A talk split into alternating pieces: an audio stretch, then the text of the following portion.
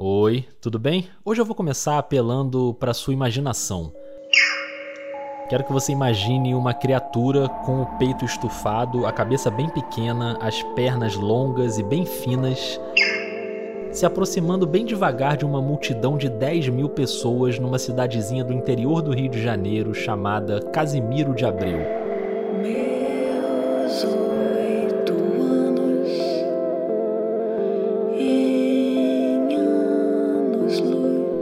Passava das 5 da manhã.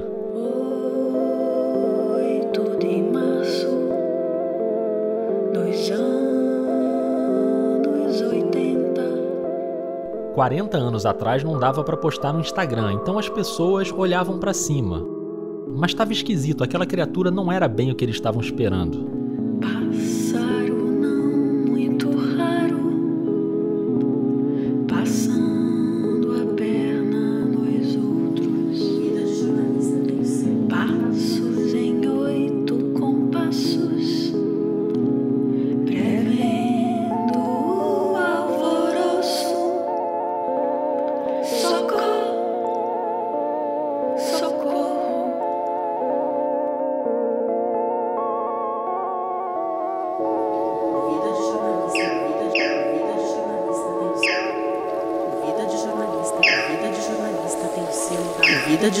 Jornalista tem o selo da Rádio Guarda-Chuva. Jornalismo para quem gosta de ouvir.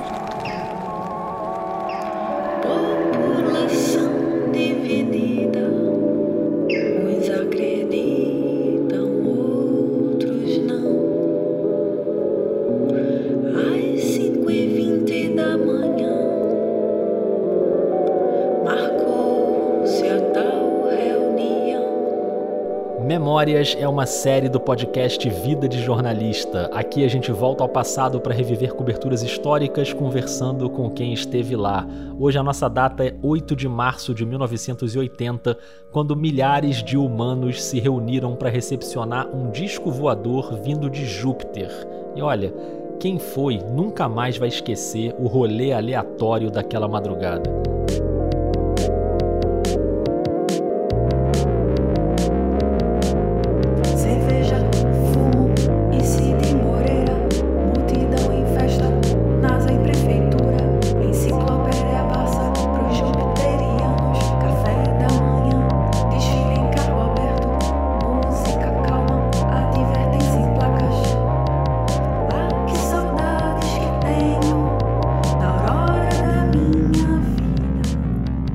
Rodrigo Alves, não tô exatamente na aurora da minha vida, mas hoje eu vou te contar essa história divertida e cheia de mistérios. Eu não vou te contar sozinho, né? Já já eu vou colocar aqui na conversa um jornalista que esteve em Casimiro de Abreu naquele dia. Eu te digo, nesses anos todos de trabalho que eu tenho, eu nunca encontrei uma história tão surreal. E uma cineasta que se debruçou sobre esse caso e sobre a cobertura da mídia na época. como que uma pessoa completamente desconhecida chega do nada dizendo que vai descer um disco voador em Casimiro de Abreu. Tinha alguma coisa no ar, porque foi a melhor noite da vida de todo mundo que foi. Mas como você já percebeu, hoje eu também tenho uma companhia musical, num episódio diferente de tudo que eu já fiz aqui no Vida.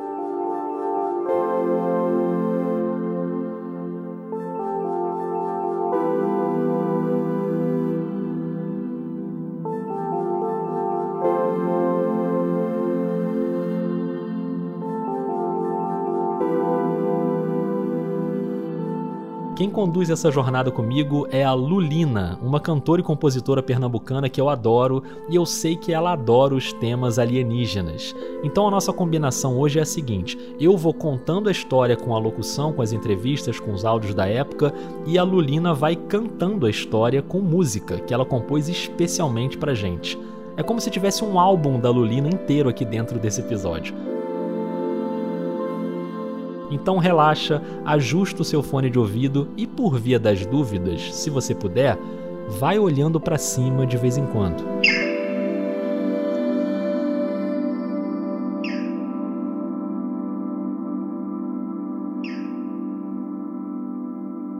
Então, quando eu era é, pequena, meu pai tinha essa historinha, esse caos que ele contava pra mim. Do dia que ele foi para Casimiro de Abreu esperar o ET. Essa é a Clarice Salib. Eu sou documentarista, roteirista, pesquisadora, dou aula de documentário. E o mais importante para o nosso tema de hoje. Eu dirigi o curta Efeito Casimiro em 2013. A gente já vai falar mais sobre esse documentário em curta-metragem. A Clarice também fez um longa chamado Boa Noite, sobre o Cid Moreira, que estreou no festival É Tudo Verdade em 2020. Meu nome é Cid Moreira. Cid Moreira. Você me conhece? E sou formada em cinema. Não fiz jornalismo, apesar da minha filmografia dialogar bastante com o jornalismo, mas eu não, não tenho esse conhecimento de formação, não. Fiz cinema. E é isso, acho que tá bom? Tá bom, tá bom demais, Clarice. Vamos botar para gravar então? Vamos botar para gravar. Ok? Ok, eu quero saber mais dessa história do pai da Clarice que foi lá para Casimiro de Abreu para ver o pouso do disco voador. E eu adorava essa história, então ele contava de uma forma super engraçada que os amigos dele pegaram, todos hippies, pegaram a Brasília, foram indo pela, né, no carro, aquele clima para esperar o ET, que segundo meu pai ele estava indo para ver de novo, porque tinha também essa história de que ele já tinha visto um disco voador com um amigo dele quando ele era mais novo. Então tinha toda uma aura de mistério assim. E assim como os ETs, a Clarice também estava para chegar na Terra. Minha mãe estava grávida de mim nessa época.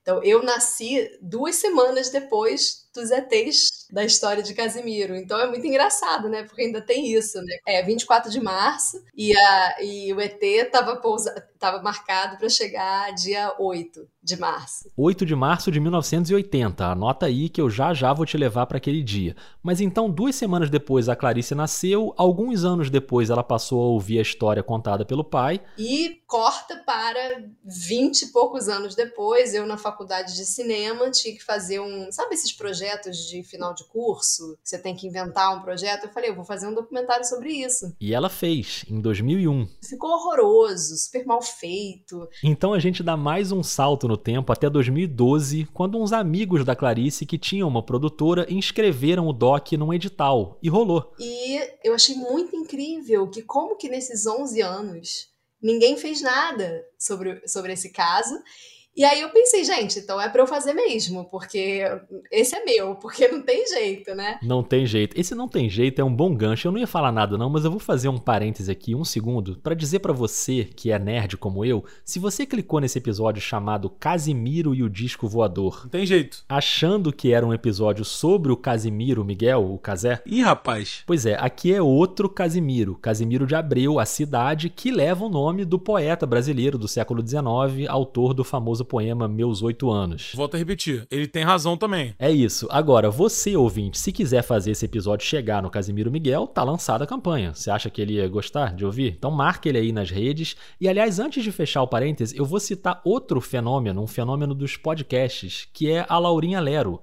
Porque se você é ouvinte da Laurinha, talvez você já tenha ouvido falar dessa história do disco voador em Casimiro. Ela citou uma vez o documentário da Clarice. Vamos ouvir. Uma amiga minha, Marina, beijo Marina, se estiver ouvindo, viu que eu tava assistindo muito documentário de alienígena e recomendou um chamado Efeito Casimiro, sobre a vez que um disco voador ia descer em Casimiro de Abreu. Documentário sério, né? Não documentário de maluco. E é uma delícia. Pronto, também tá lançada a campanha para esse episódio chegar na Laurinha e na amiga dela, a Marina, né? Que já viu o doc da Clarice. Então marca aí, a Laurinha e o Casimiro. Pô, isso é mó doideira.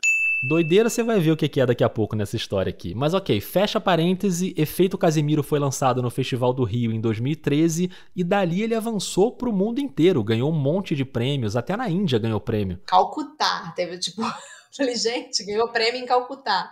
China, teve China. E em Júpiter, que você saiba, pelo menos. Em Júpiter teve, é. com certeza, uma sessão que eles me abduziram e apagaram Isso. minha memória, então eu não posso te dar detalhes, mas com certeza. Tem muitos amigos que me sacaneiam e falam que eu sou embaixatriz de Júpiter. Bom, esse cargo oficial a Clarice talvez ainda não tenha, mas é fato que. Tudo que aparece de ET na mídia, qualquer notícia de ET, as pessoas me mandam. E, às vezes, até hoje, é, veículos como o Jornal da Band me ligou no meio da pandemia, quando teve aquele negócio do Pentágono, para eu comentar, para eu mandar trechos do filme. Calma, não apareceu nenhum disco voador por aí, mas o Departamento de Defesa dos Estados Unidos liberou três vídeos que revelam fenômenos aéreos não identificados. Nos áudios, pilotos da Marinha Norte-Americana se surpreendem com as imagens.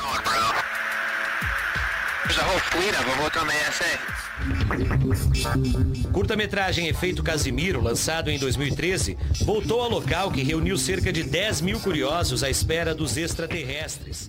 Olha, gente, eu virei uma especialista em ufologia. Eu não sou ufóloga. Clarice não é ufóloga, mas naturalmente vai ter um ufólogo nessa história. E aí eu pergunto para você que tá ouvindo. Você acredita em vida fora da Terra? Não necessariamente um alien verde com anteninha que vem visitar a gente, mas vida num outro planeta, numa outra galáxia, qualquer tipo de vida. O que, que você acha? Enfim, o fato é que aqui a gente não vai fazer nenhum juízo de valor, do mesmo jeito que a Clarice tratou no documentário, ela tratou o tema com respeito, e é o que a gente vai fazer aqui também. Então, bora voltar para 1980 em Casimiro de Abreu? Porque tá na hora de apresentar para você um homem misterioso chamado Edilcio Barbosa. Mensageiro de Júpiter, Edilson Barbosa, vem pra avisar que os jupiterianos estão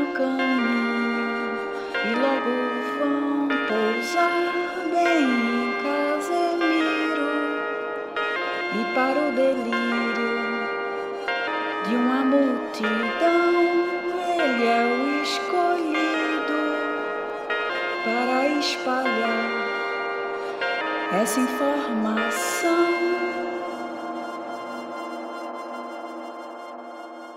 O Edilson Barbosa, ele realmente é um personagem maravilhoso do ponto de vista narrativo, né? Assim, ele tem tudo. Tem o mistério, tem essa, essa capacidade de, de conseguir reunir tantas pessoas que acreditaram nele, né? No documentário, o jornalista Mário Dias, já falecido, ele fez aquela cobertura para o jornal O Dia. Ele conta sobre a dificuldade de achar informações sobre o Barbosa. Era tudo muito desencontrado. Me impressionava que eu, eu não conseguia levantar é, é, o, os antecedentes do Barbosa. Por mais que eu quisesse, a mulher dele também. E embora ele fosse me parecesse uma pessoa comum, ele tinha alguma coisa de mistério. Aquela coisa que você vai apurando, vai apurando, vai apurando, mas não encontra nada. Ou seja, você não encontra é, quem era o pai, quem era a mãe. Eu fui pesquisar o acervo digital do Jornal do Brasil e o JB fez uma cobertura bem extensa, matérias de página inteira, e uma delas, publicada dois dias antes da data do pouso, era uma matéria não assinada que eu imagino que tenha sido feita pelo repórter que depois cobriria o dia do pouso, o Sérgio Fleury, que não tem nada a ver com aquele Sérgio Fleury, torturador da época da ditadura, delegado do DOPS que perseguiu Marighella. É outro Fleury, que foi um grande jornalista. E a matéria dele tinha foto, tinha um infográfico mostrando como chegar no local e tinha uma entrevista curtinha com o Barbosa feita na sede da prefeitura. Dizia que ele tinha nascido nas Filipinas, tinha 45 anos e tinha vindo para o Brasil com os pais ainda criança para morar em Natal. Ele contava que tinha trabalhado como alfaiate, depois com impressão de estampa em tecido e que naquela época ele já era casado e tinha 14 filhos. Mas o primeiro contato extraterreno dele teria sido em 1955, na Praia de Touros, no Rio Grande do Norte. Ele serviu o exército na época e ele e uns amigos acharam na praia uma esfera muito quente, com meio metro de diâmetro. Eles colocaram no carro para levar para o quartel e o motor do carro não ligava de jeito nenhum.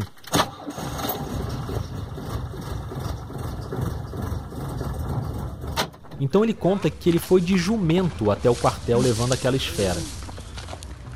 Dias depois, essa esfera foi colocada num avião de carga para ser transferida e o avião do nada explodiu. Não tem nenhuma evidência dessa explosão, mas enfim, era a história que ele contava. E dez anos depois, já no Rio de Janeiro, ele teria o primeiro contato com os jupiterianos.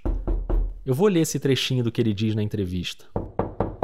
Eu estava na porta do meu apartamento em Nova Iguaçu quando apareceu uma mulher chamada Joia que, dizendo-se de Júpiter, me avisou que eu seria um mensageiro do seu planeta.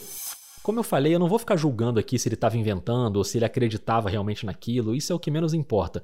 Mas ele até se colocava à disposição para passar por detector de mentiras. Me submeta a qualquer tipo de teste. Eu não acredito que ele estivesse mentindo. Isso não quer dizer que seja verdade o que ele está falando, mas mentir e fantasiar são coisas diferentes. Ele podia estar acreditando no que ele estava falando e isso não ser verdade. Mas eu digo assim, sabe essa coisa de tipo assim, ai cara, vou inventar uma mentira aqui para conseguir fazer aquilo outro, aí pensa. Eu não acho. Eu acho que ele tinha alguma coisa lá das, das, né, das coisas dele, dos mistérios da vida dele, e ele realmente acreditava naquilo. Isso é a minha hipótese, tá? Pode estar completamente errada. A minha hipótese é que ele realmente acreditava em tudo que ele estava falando. E só por isso que ele conseguiu convencer todo mundo. Por isso que ele fala, eu me submeto a qualquer tipo de teste, porque ele, ele era capaz de passar um detector de mentira mesmo. E o que o Barbosa anunciou foi o seguinte: ele, como mensageiro de Júpiter, tinha recebido uma mensagem garantindo que no dia 8 de março de 1980, às 5h20 da manhã, um disco voador jupiteriano ia pousar em Casimiro de Abreu.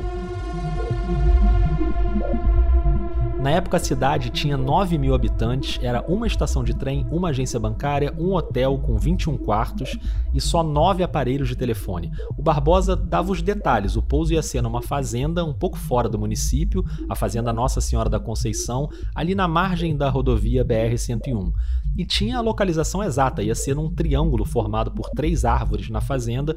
Nos jornais ele disse que seria uma nave amarela de 60 metros de diâmetro, que ainda ia trazer quatro terráqueos humanos que tinham sido abduzidos e seriam devolvidos.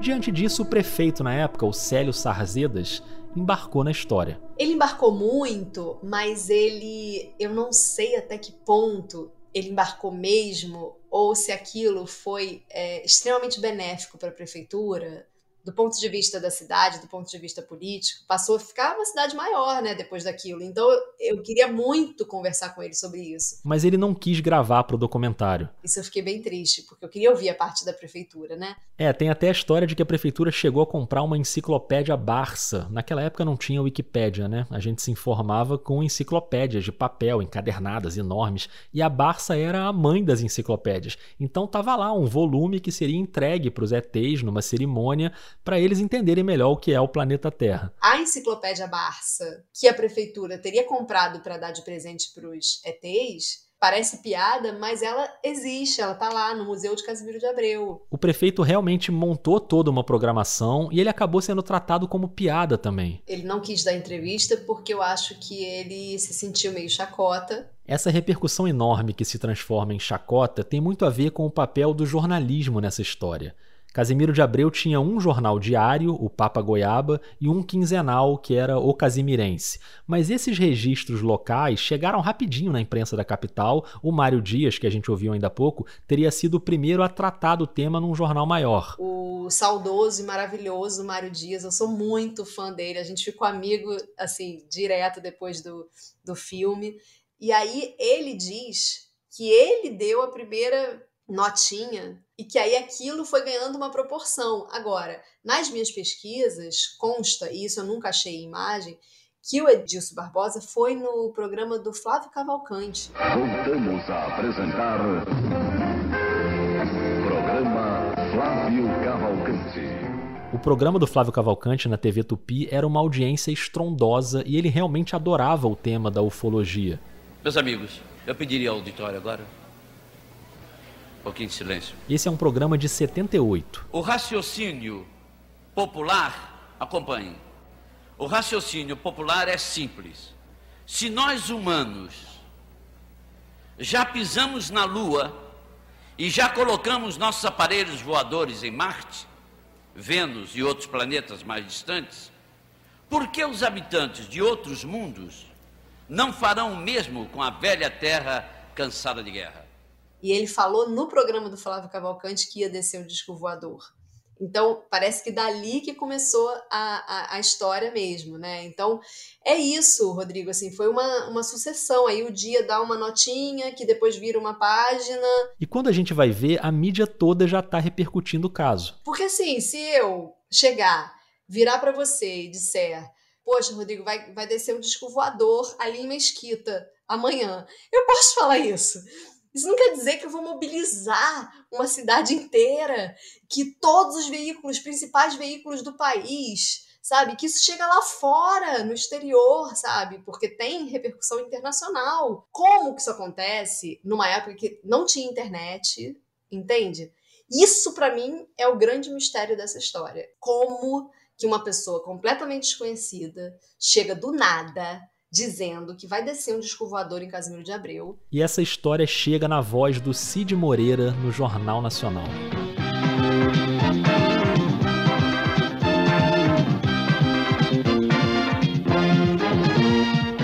Expectativa em Casimiro de Abreu, uma pequena cidade da região leste do estado do Rio. Dizem que amanhã um disco voador vai pousar lá. Imagina, né? Assim, quem a maioria das pessoas acha que a verdade está ali, ali é a voz da verdade, né? Isso foi na edição do Jornal Nacional na sexta noite e o pouso estava previsto para aquela madrugada, já amanhecendo às 5h20 de sábado. Dizem que amanhã. Você imagina a quantidade de gente que caiu na estrada. Um disco voador vai pousar lá. Então tá na hora de chamar para conversa um jornalista que caiu na estrada naquela sexta noite e ele nem foi para cobrir não, hein? Não, não fui cobrir. Fui um repórter incidental, entendeu?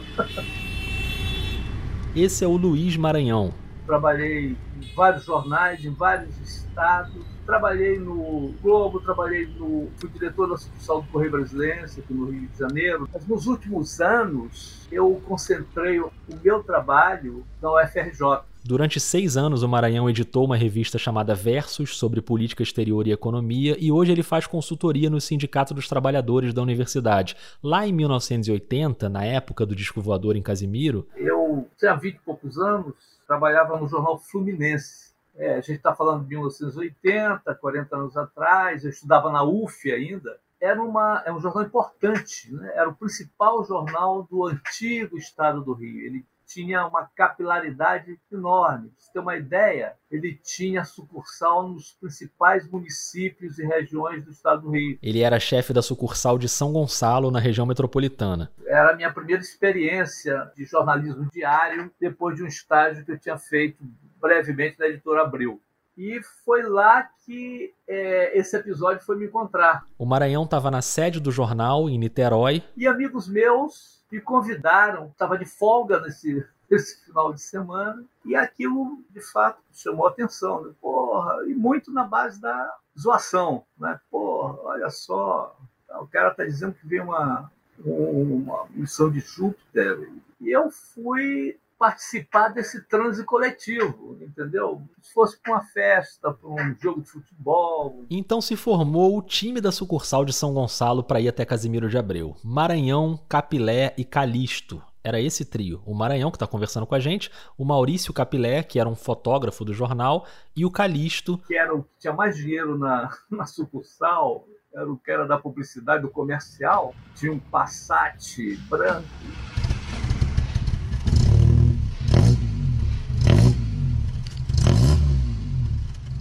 Ah, vamos lá, pô, vamos curtir e tal. Programão, né? Você ir para uma aventura muito original, né? Você, você vai para onde? Pô, vou o pouso de uma nave espacial. Olha que coisa mais curiosa, né?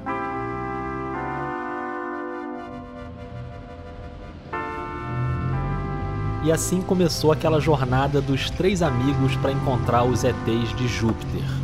Ou não, né?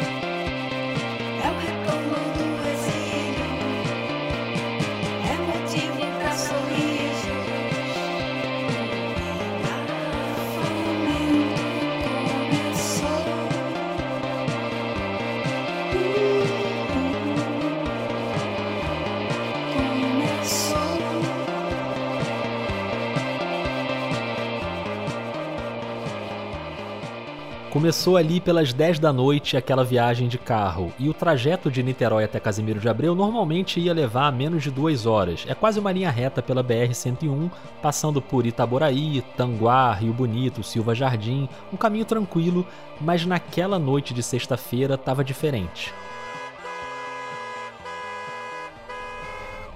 A BR-101 estava interditada com engarrafamento. Grande perplexidade você ver alguns quilômetros de estrada ocupada por carros que, que tinham sido jogados a, até lá. A sorte é que eles estavam preparados. Então nós levamos uma garrafa de uísque e algumas cervejas. Eu nem perguntei se eles já abriram os trabalhos ali no engarrafamento, até porque o Calixto estava dirigindo, né? Mas não importa, esse não é o nosso tema. O negócio era chegar lá. E depois de todo esse trânsito, você acha que o Passat branco ia deixar o povo lá na cara do gol, tipo do lado da pista de pouso? Nada disso. Nós tivemos que estacionar o carro bastante antes da entrada e tivemos que caminhar esses quilômetros todos até chegar na porteira da fazenda, onde tinha vendedor de cerveja, pipoca. Água, cerveja, água. Aí, mesmo que eles não tivessem levado nada, tinha tudo ali tinha ali uma quermesse se formando. Isso te surpreendeu encontrar esse cenário lá cheio? Assim? Muito, muito. Você não imaginou que o fato fosse mobilizar tanta gente. E assim, muito assim na zoação, mas vai que é verdade. Vai que, nunca se sabe, né? Eu acho, eu acho que sair de Júpiter num disco voador não deve ser muito simples. A decolagem deve ser meio traiçoeira, porque em Júpiter não tem chão. É um planeta gasoso, só tem gás. E é um lugar espetacular, né? Eu, se morasse em Júpiter, não ia querer sair de lá para nada. Um planeta que tem 79 luas. Imagina você ficar olhando para o céu. E uma delas, uma dessas luas, a Europa, aí sim é considerado o lugar do sistema solar, além da Terra, com mais chance de ter vida. Porque essa lua é coberta de gelo, e embaixo desse gelo provavelmente tem um oceano de água salgada, água líquida. Então pensa aí, se não tem uns bichinhos lá no fundo. Hein? Só não deve ser muito legal ficar naquela mancha vermelha de Júpiter, sabe? Que aparece bem nas fotos, uma mancha vermelha. Aquilo é uma tempestade gigantesca que está rolando há 300 anos. 300 anos mesmo, e o tamanho dela é maior que a Terra. Então vai que esse disco estava fugindo da tempestade. Ok, mas eu já estou viajando demais. Vamos voltar lá para a entrada da fazenda. Ali tinha gente de todo tipo, gente jovem, gente idosa, casais de namorados, amigos reunidos. E também me chamou muita atenção a presença de grupos visivelmente ligados a atividades esotéricas, contemplativas. E quando a gente chega ali, né, a gente estava be bebendo, estava numa festa, né, diante daquela, daquela aglomeração e tal fizemos ali um, um tempinho diante da porta da, é, da fazenda e a partir daí começamos a nos encaminhar para o local do suposto pouso. Que ia acontecer às 5h20 da manhã e já tinha uma espécie de platô, um relevo mais alto, onde as pessoas ficariam para assistir. Até chegar no platô tinha um caminho já preparado com as indicações. Esse caminho serpenteava dentro da fazenda e na direção de uma colina, porque de fato, no imaginário né, de um espaço para um disco voador pousar, você tinha um vale cercado de, de no, no, caso da lei de montanhas, pequenos morros, né? E nesse vale estavam as três árvores, formando aquele triângulo, ali é que o disco ia pousar. É, bem, aí nós caminhamos, entramos na vibe, na onda. Eu não me lembro exatamente, Rodrigo, qual era a distância da porteira até o platô. Nós começamos a caminhar e tal. E, e ali já eram 10 mil pessoas na fazenda. Tenta imaginar essa cena. Maranhão, Capilé e Calixto caminhando, levando suas cervejas, seu uísque. E fomos parando em pequenos grupos que foram se formando em torno de fogueiras, pessoal bebendo, pessoal namorando, pessoal cantando, pessoal queimando fumo, encontrei amigos da universidade naturalmente conversando. O que você veio fazer aqui? Ah, vamos esperar o disco, chegar, os mistérios que, que isso envolve. Então você. Eu, por exemplo, materialista convicto, de repente estava um cara engajado politicamente tal, nunca fui místico, é? embora tenha sido religioso na infância, estava ali para. Como é que uma informação dessa natureza absurda né, tinha a capacidade de trazer as pessoas para uma espécie de delírio coletivo. É, as pessoas dançando, as pessoas é, é, multicoloridas, as pessoas com indumentárias diferentes, né, porque foi uma invasão 10 mil pessoas. Você imagina o que é 10 mil pessoas há 40 anos, numa, numa cidade pequena, na periferia da cidade, como se fosse assim um Woodstock, um. entendeu? O Woodstock ufológico brasileiro.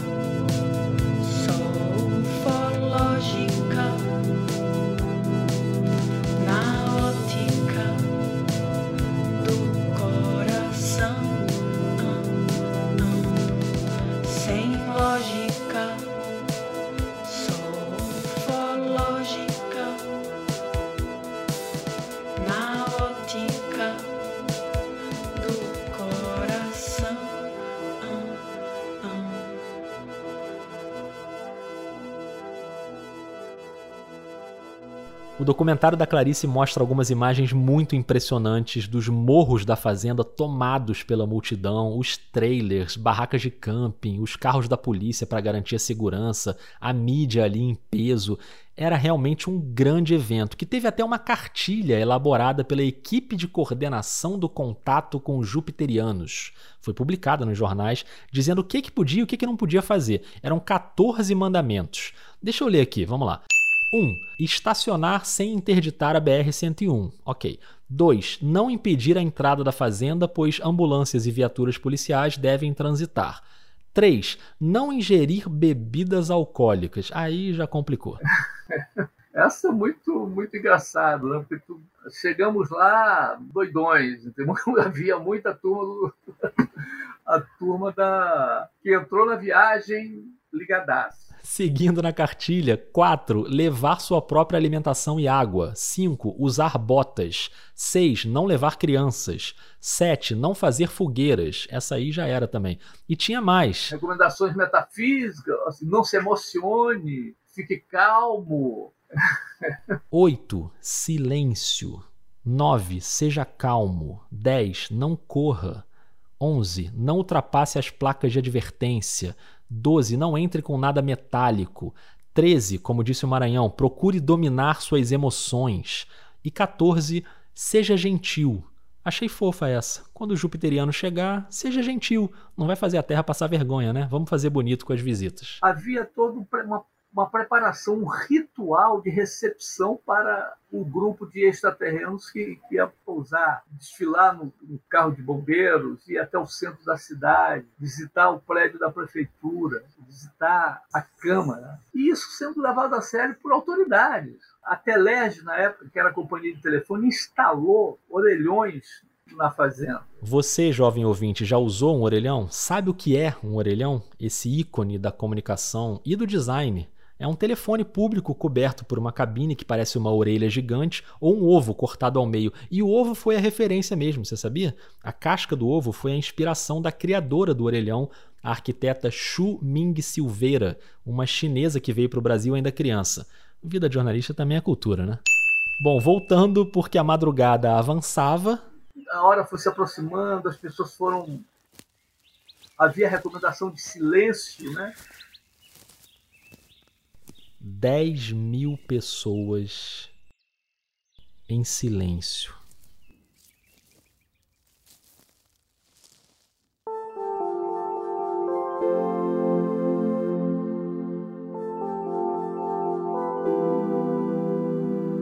Impressionante isso, impressionante. As pessoas se comportaram para o acontecimento.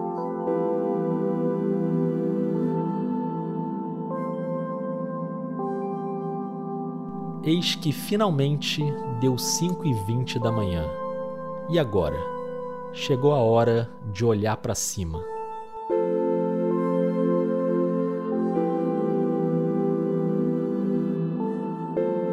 E aí passou o horário previsto, mas não atrasou um pouco, não sei o quê. Blá, blá. E com essa inquietação que veio depois do silêncio, esse é um bom momento para eu chamar a Clarice de volta para a conversa. Ah, o pai da Clarice foi antes. Pois é, e ela lembra bem do pai descrevendo esse momento.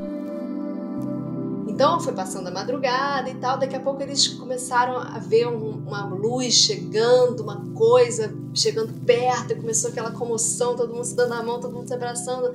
Ah, não, era um satélite artificial e todo mundo, puxa vida. Aí continua aquela coisa, todo mundo lá festejando, né? Aquela coisa, sexo, drogas e rock and roll, daqui a pouco vê uma luz de novo, aí a luz brilhando, agora, é agora, é agora. Aí era um avião, aí todo mundo, ah, meu Deus, não é, ainda não é o disco voador. E aí continua a festa, continua a festa, já o sol nascendo, já todo mundo lá. Daqui a pouco ele vê um negócio vindo voando assim, quando ele viu, era um socó, um pássaro de pernas longas assim, que ele virou pros amigos e falou assim: meu amigo, socó já é demais, eu vou embora. Muito bom. Satélite, avião, beleza, mas socó é o meu limite. Agora já foi o meu limite, eu vou, eu vou para casa.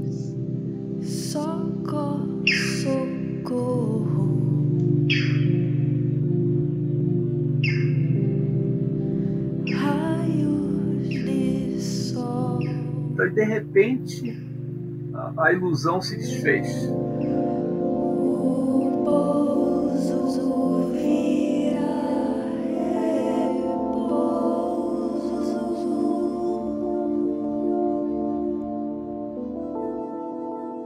A ilusão se desfez e nós olhamos lá para baixo, depois que passou o pássaro, aí o pessoal já começou a inquietação e tal.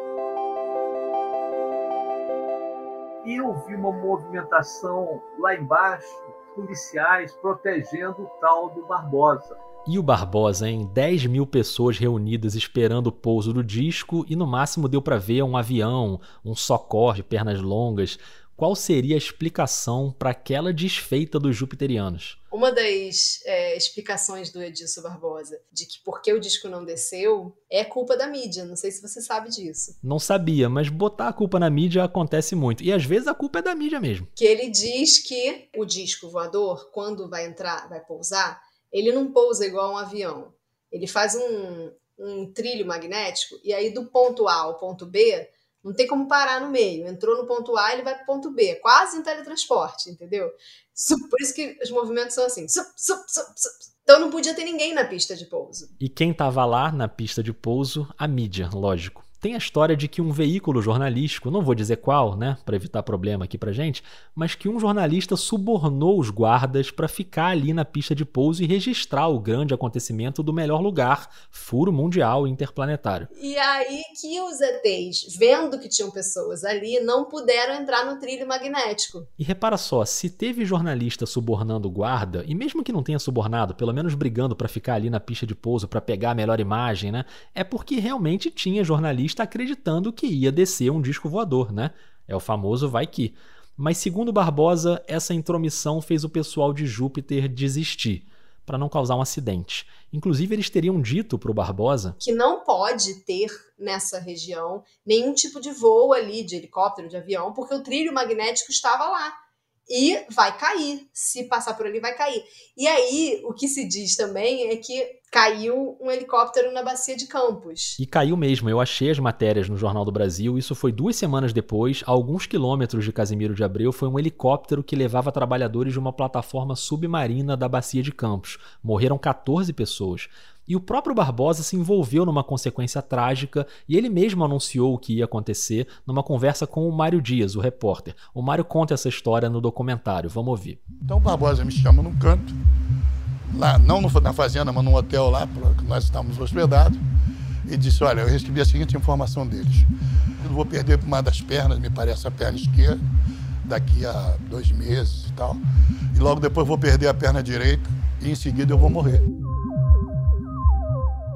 Tudo isso de fato acontece nos meses seguintes. O filme mostra fotos do Barbosa com a perna amputada e pouco depois ele morre. Tudo bem que também aparece uma página de jornal dizendo que ele era diabético, então talvez isso possa ter sido uma complicação da diabetes, né? Mas o fato é que naquele dia 8 de março, o Barbosa saiu da fazenda tranquilo. Ninguém tentou agredir ou xingar ou fazer qualquer cobrança. Podia ter algum risco da multidão ficar revoltada. Mas incrivelmente, né, quer dizer, desse retorno, né, que as pessoas se dispersam como se fosse o fim de um, de um show, de um espetáculo e tal. Não havia raiva nas pessoas. Você está entendendo? Foram se dispersando naturalmente, a gente foi descendo a montanha, a pequena colina, como fosse o desfecho que no inconsciente todo mundo ia absorver. E, e, de uma certa maneira, muita gente ficou feliz com aquela noite, muito, muito diferente uma aventura. E os três amigos do Passate Branco? Qual foi o veredito de Maranhão, Capilé e Calixto? Saímos satisfeitos de ter vivido aquele momento. E essa foi a experiência do disco que não posou.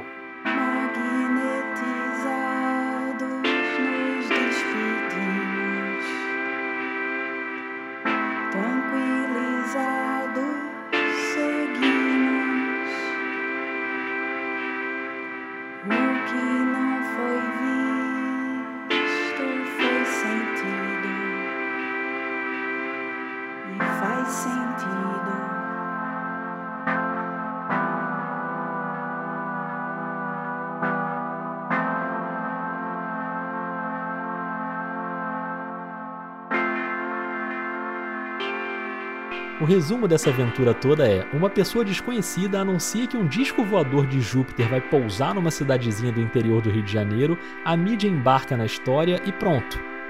10 mil pessoas invadem a cidade para esperar a nave, a nave não vem e todo mundo sai feliz.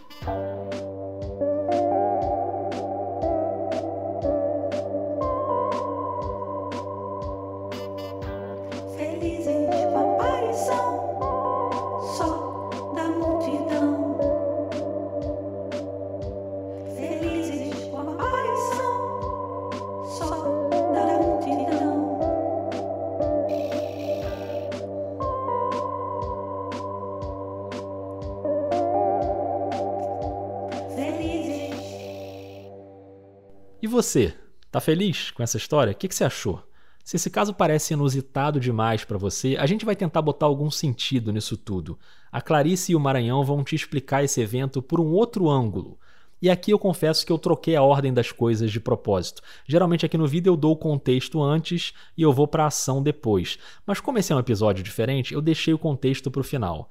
Um contexto que envolve o longo período de repressão da ditadura e uma urgência por liberdade. Você sabe que em determinado momento o disco descer ou não descer passou a ser secundário. E o assunto em si, o tema em si, embora agora estou falando de 1980, a ditadura já estava caminhando para uma, um fim, nós tínhamos a cultura do, do silêncio, a cultura do distanciamento, a alegria não é amiga da, do, do, do, dos sistemas autoritários. Esse contexto político, eu acho uma das coisas mais incríveis do caso, assim, na, na, verdade, o que mais me atraiu, né, quando eu, conforme eu fui pesquisando e amadurecendo a ideia, é justamente a necessidade de se acreditar em alguma coisa, de se estar junto de novo, de celebrar, de fazer festa, né, saindo de um período muito duro. A ditadura observava toda essa movimentação em torno do disco que ia pousar em Casimiro, mas era um tema em que ela não ia se meter, porque, porra,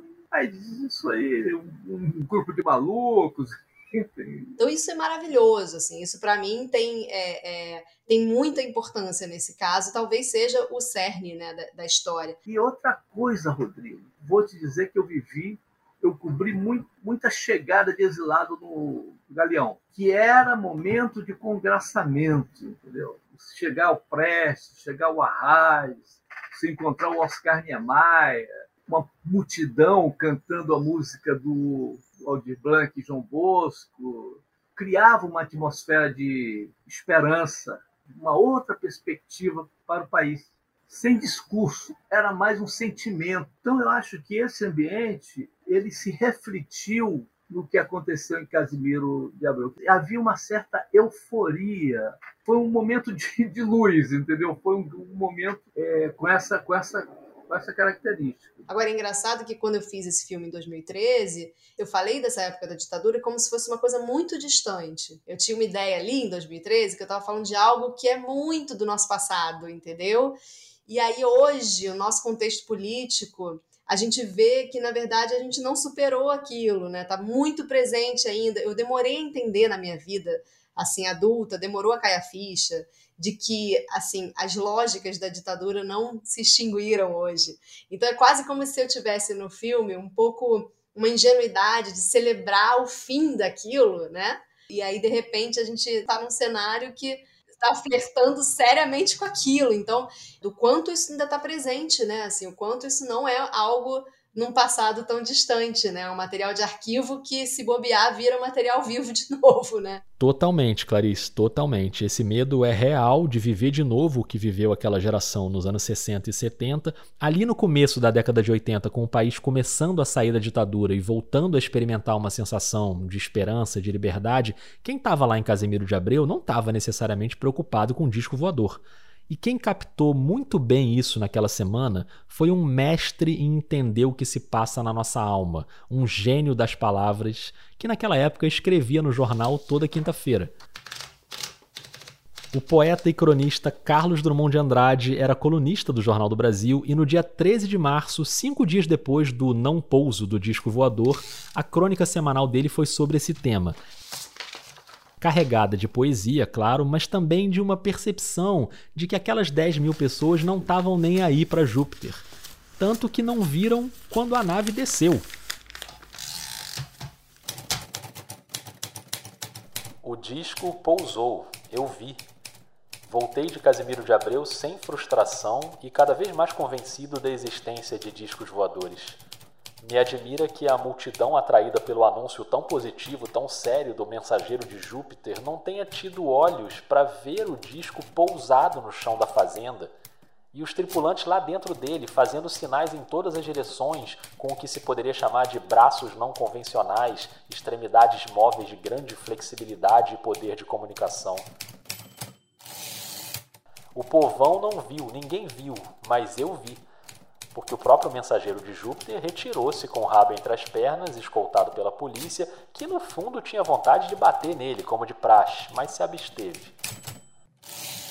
A nave extraterrestre fez o possível para se tornar entendida dos terráqueos, mas ninguém, absolutamente ninguém, deu mostra de compreender os nossos amáveis visitantes, que afinal bateram em retirada, provavelmente para nunca mais voltar, pudera.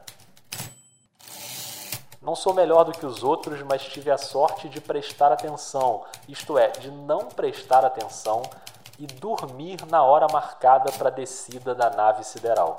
Certifico, foi esplêndido. Pobre de vocês, irmãos, que não distinguem na realidade o que se vê em sonho.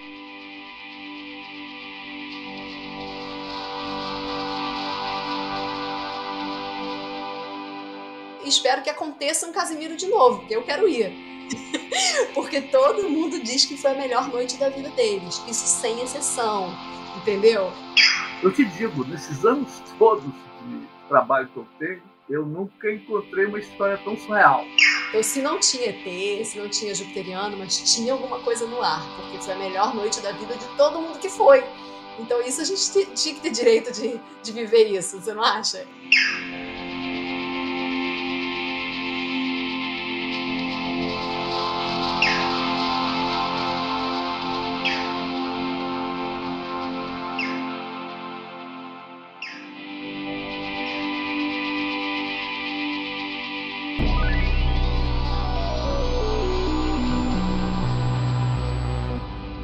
Esse foi mais um episódio da série Memórias. Eu sou o Rodrigo Alves e agradeço muito a Clarice Salib e ao Luiz Maranhão. Reforço aqui o convite para você partir para o YouTube e assistir o documentário Efeito Casimiro, dirigido pela Clarice. E também quero agradecer demais a minha parceira para contar essa história, a Lulina, que comprou essa ideia meio doida de fazer um episódio documental e musical ao mesmo tempo. Ela compôs toda a trilha sonora que você ouviu e continua ouvindo nesse episódio. Espero que você tenha gostado dessa mistura e busque busca aí, caso você não conheça, a obra da Lulina, que tem vários álbuns, todos sensacionais, uma grande, grande artista. E eu sempre te lembro que esse tipo de experimentação aqui no Vida só é possível graças à campanha de financiamento dos ouvintes. Então, muito obrigado aos apoiadores e às apoiadoras. A Lulina, inclusive, é uma apoiadora há bastante tempo. Hoje é um grupo com mais de 100 pessoas e a gente precisa fazer esse grupo crescer para o Vida ganhar ainda mais independência de produção, porque tirando a trilha sonora dessa série, eu faço todas as etapas sozinho aqui num cantinho da minha sala, a pauta, as entrevistas, o roteiro, a locução, a edição, a sonorização, isso dá muito trabalho, isso tem um custo. Então, se você gosta do podcast, se você acredita no que eu estou fazendo, por favor, considere apoiar mensalmente. Os planos estão no Catarse, no PicPay ou na Orelo. Se você não puder apoiar todo mês, tem a opção da doação pontual pelo Pix. Aceita as Pix? Olha o Casé aí de novo. A chave do Pix é o e-mail podcastvidadejornalista@gmail.com. Eu te lembro também que o Vida faz parte da Rádio Guarda-Chuva, ao lado de ótimos podcasts de jornalismo que você já conhece: Finitude, Põe na Estante, Rádio Escafandro, Afluente, Dissidentes, Pauta Pública. Só podcast de altíssima qualidade, eu garanto. Pode ir lá. Por favor, conta pra mim o que você achou do episódio. O Vida tá no Twitter e no Instagram com a vida jornalista. Esse retorno é muito importante. Me conta o que você tá achando da série. Me conta se você já viu um disco voador. Me conta o que você quiser. E daqui a duas semanas eu volto. Combinado? Um beijo, um abraço e até o próximo pouso.